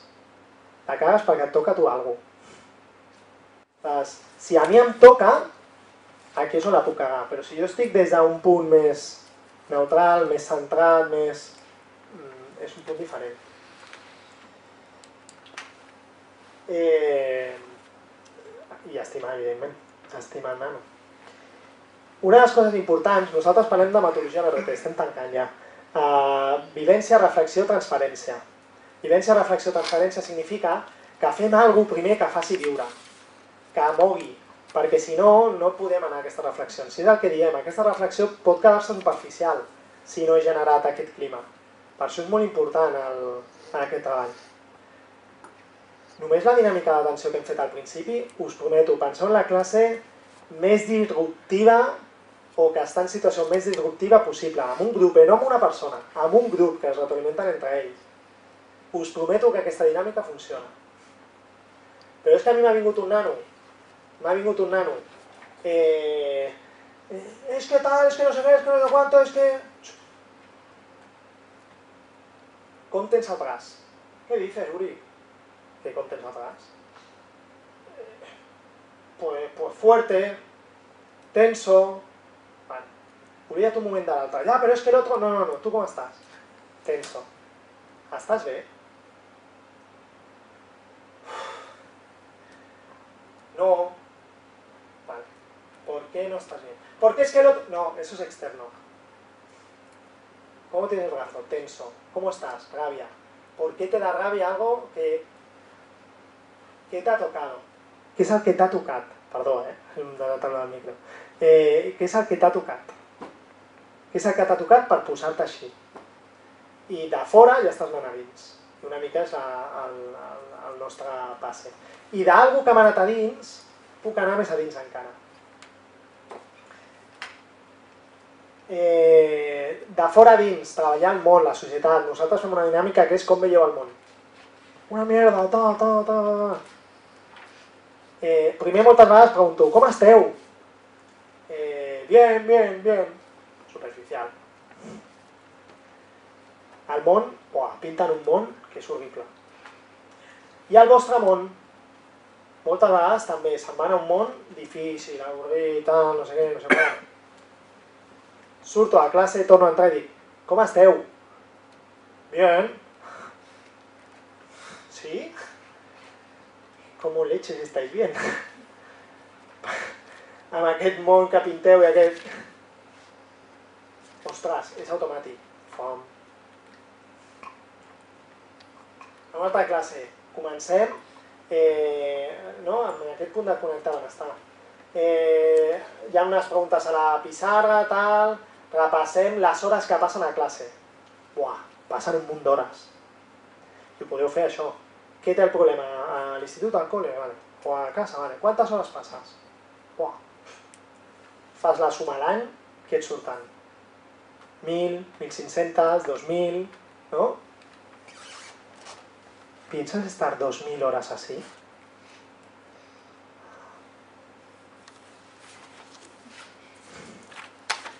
Dos mil horas, ¿eh? Dos mil horas tenso.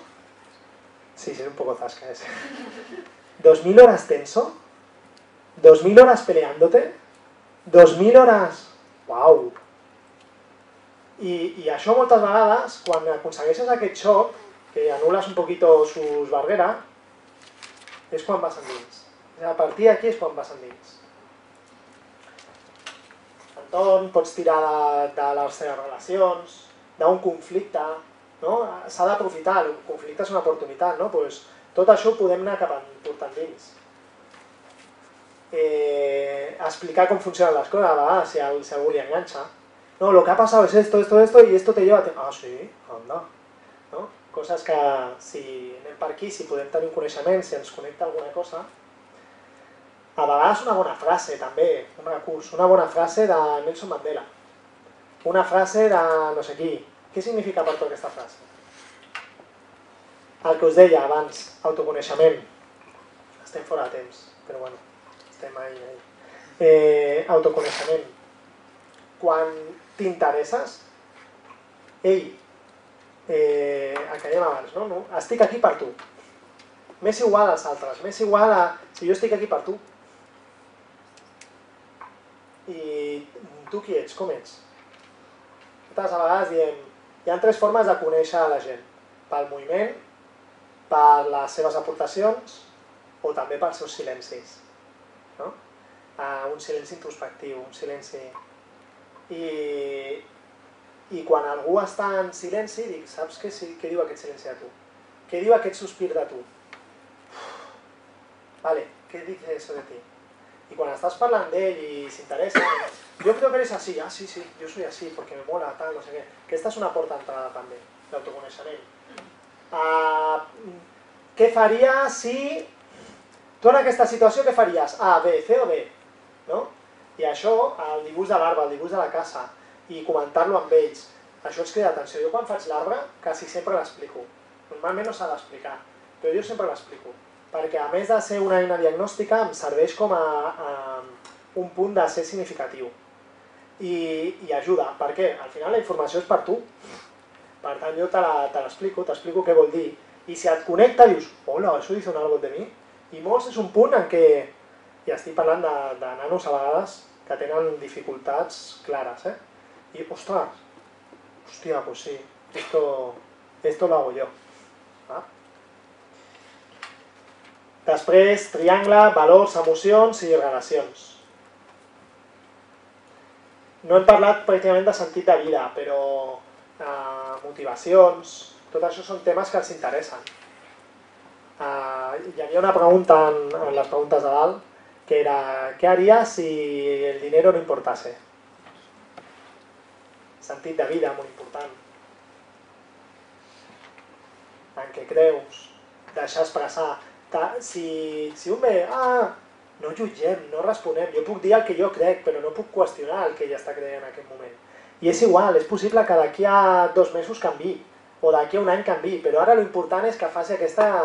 Hòstia, què penses sobre esto, tu? T'ho has plantejat mai? Nosaltres a les classes plantegem aquest tipus de preguntes, perquè són coses amb les que no, no, no hi pensen moltes vegades. Has pensat en això? Què hem fet? Hem començat amb la caixa, recordeu-vos. A partir d'aquí torneu a llançar alguna pregunta, eh? Demaneu, encara que jo estic parlant, a ser com a, eh? Jo vull saber si tu els expliques quan comences l'objectiu i per què és feu bona. això, no? És bona. Uh, quan estem a classes, és molt bona pregunta. Si és individual, sí. Quan estem a classes, que juguem molt amb el factor sorpresa i tal, ells saben que nosaltres anem a treballar educació emocional. Però, per exemple, quan faig la dinàmica d'aquesta d'atenció, no explico aquesta que hem fet de eh, ¿cuántos fluorescentes hay? ¿Cuántas tal? ¿Cuántas no sé què? No explico que acabarem en introspecció. Ja, ja, però Això no en general, o sigui, quan tu comences un taller d'aquests o l'activitat aquesta, Saben... expliques a on la, una mica l'expectativa, a on han d'arribar, què s'espera, Sí, a vegades... Com... per què es treballa això, què, es vol aconseguir o, o, o comenceu a treballar. El, saps què passa? Moltes vegades comencem d'una forma eh, vivencial, sorpresa, i aleshores aquí no expliquem, però després sí expliquem. I normalment ells sí que saben que anem a, a, anem a parlar d'educació emocional, anem a fer educació emocional. Nosaltres diem educació emocional, que és la porta d'entrada. Però ells estan emmarcats, estan bastant emmarcats. Saben que, per què s'hi servirà. Sí. Bueno, no sé si ho tenen totalment conscienciats, però emmarcat està. Hem fet el dibuix d'una casa que ens serveix per, per autoconeixement, que ens serveix per eh, analitzar si, si vaig a l'interior o no, si, em deixo, si deixo entrar o no. Us recomano que mireu el test de la casa. Hem fet iceberg. Déu-n'hi-do, hem fet bastant. El discurs era del papa. El discurs de la felicitat, o això diuen a les xarxes, jo no l'he sentit directament, però el discurs era del papa, d'aquest papa eh, actual, Francisco. Eh, el conte dels monstres, hem fet la visualització del mirall.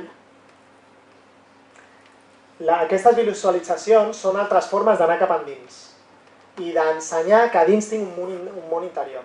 Què faig després? Eh, eh, estic parlant des del mirall o estic parlant des del riu?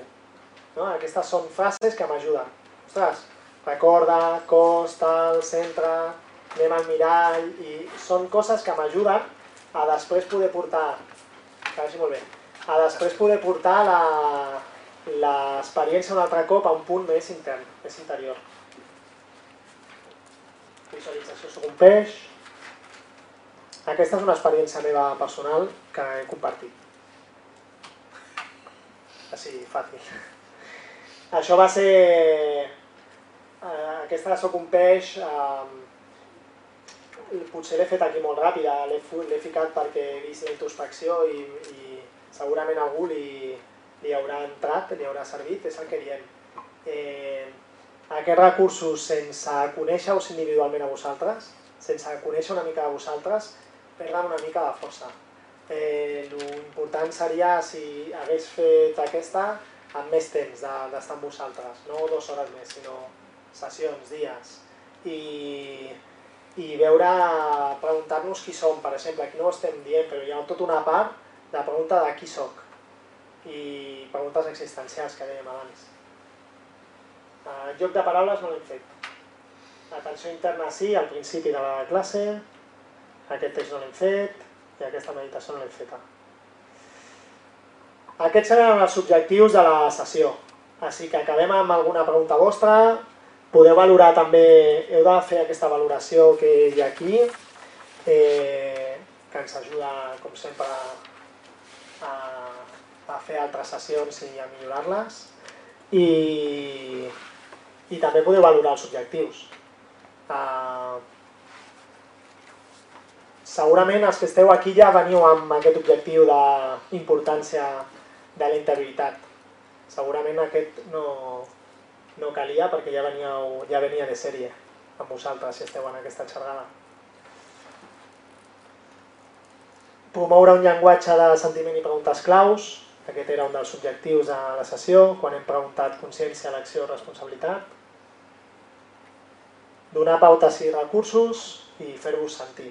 Aquest era l'objectiu per una hora i mitja. Valoreu vosaltres si, fins a quin punt cadascú s'ha donat o, o no.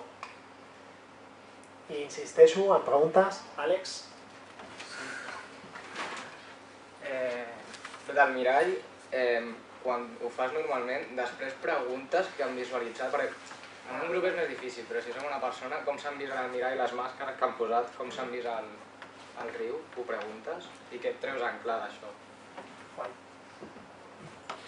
Uh, mira, abans de respondre la, la pregunta, m'ha anat molt bé. Jo moltes vegades quan faig introspecció no estiro, és teva la introspecció. En un moment, sobretot de classe, moltes vegades si fem eh, una situació que m'ha fet sentir bé, jo no vull que me la comentin, és seva. L'únic que pregunto és si els ha estat fàcil o no arribar a aquest record, sí? o si han connectat amb l'emoció, això sí que ho puc preguntar eh, però moltes vegades en dinàmiques d'introspecció, en, en molts exercicis o dinàmiques que fem, eh, no vull el resultat, el resultat és teu. Eh, L'objectiu de la dinàmica del mirall és veure que puc anar dins meu i donar un recurs fàcil, eh, mirall, me meto en el mirall, me meto en mi mismo, eh, per fer-ho això. Per tant, eh, no m'interessa la informació que tregui. Ara, sí que és bo abans del mirall, com tu dius, les màscares, això és xulo.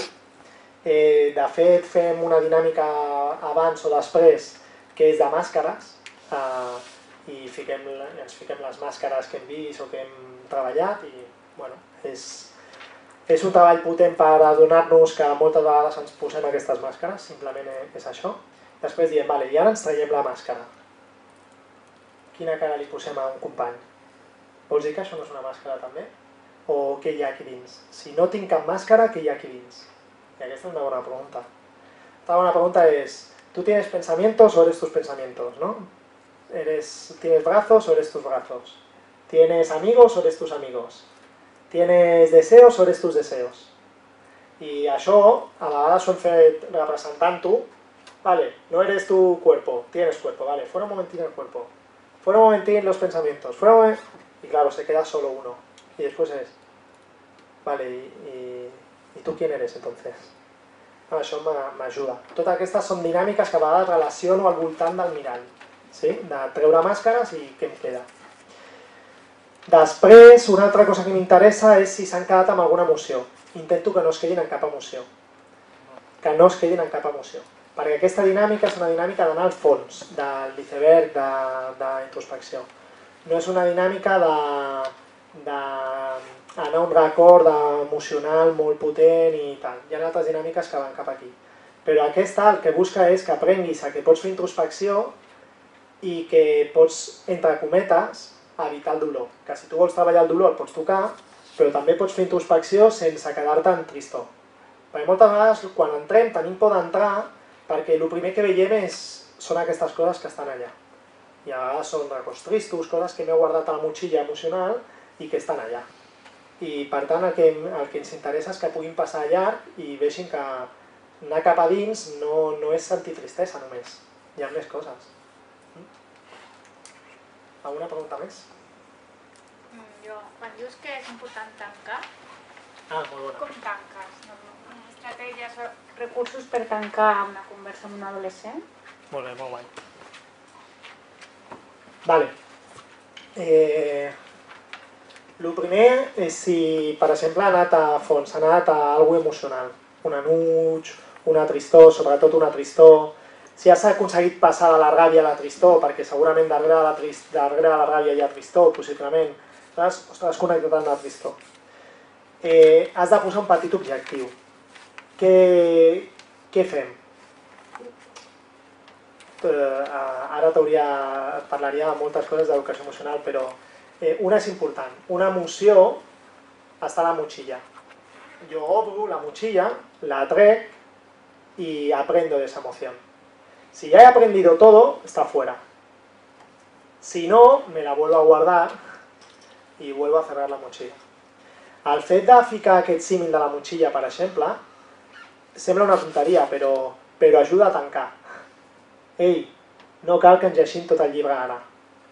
Tal, situa, respira, connecta't amb el teu cos, tal, guarda-ho, tanca la motxilla i tornem. Això és tancar. A vegades, uf, és molt difícil tancar i el que has de fer és fer un canvi d'emoció. No has tancat, però fas un canvi d'emoció i aleshores això torna a quedar-se a la motxilla. Un canvi d'emoció com el fas? Connectant amb una altra emoció. Eh, que és molt difícil que aquesta persona en aquest moment no pot sortir, primer tires, eh, de catarsis, d'expressió, d'abraçada, d'estima, d'acompanyament... Després hi ha un moment en què, va, sortim. Igual que has entrat, pots sortir. A vegades t'has de posar més ferm. Ey, puedes salir. ¿Sí? Fíjate cómo necesitas alimentar esa tristeza, como has, tienes que estirar. És normal, però podem tornar-ho a fer en un altre moment. Ara tanquem, surt. Eh, pots sortir, tanca la motxilla. Eh, fas, eh, fas distracció. Un canvi d'emoció pot ser una distracció. Pot ser algo dinàmic. Vosaltres, quan hem fet les intros, en algun moment no teníeu ganes d'aixecar-vos i, i moure-us una mica, o de deixar anar, o de cridar, o de perquè aquest to també introspectiu, que avui ens hem forçat per, pel temps que teníem, eh, hòstia, també és com, uf, és denso. Eh? Ahora vais bien que salgáis y que os del aire. Aquest també ara mateix està carregat. Bueno, pues, algo de moviment, una dinàmica, algo que surti de la cadira. Eh, a mi m'agrada molt el tema de canvis d'espais. Has estat en aquesta cadira, has estat així, canviem de cadira i ja tenim una cadira preparada, que és la cadira de l'alegria. O és la cadira de no sé què, depèn de l'edat. Sí? Són alguns recursos. Tanquem. Eh, ja els dit que jo no anava a mirar l'hora i que, pobres, els he fet responsable, però responsabilitat meua. Si us plau, feu aquest, aquest full i moltes gràcies. El deixem aquí al full? Sí.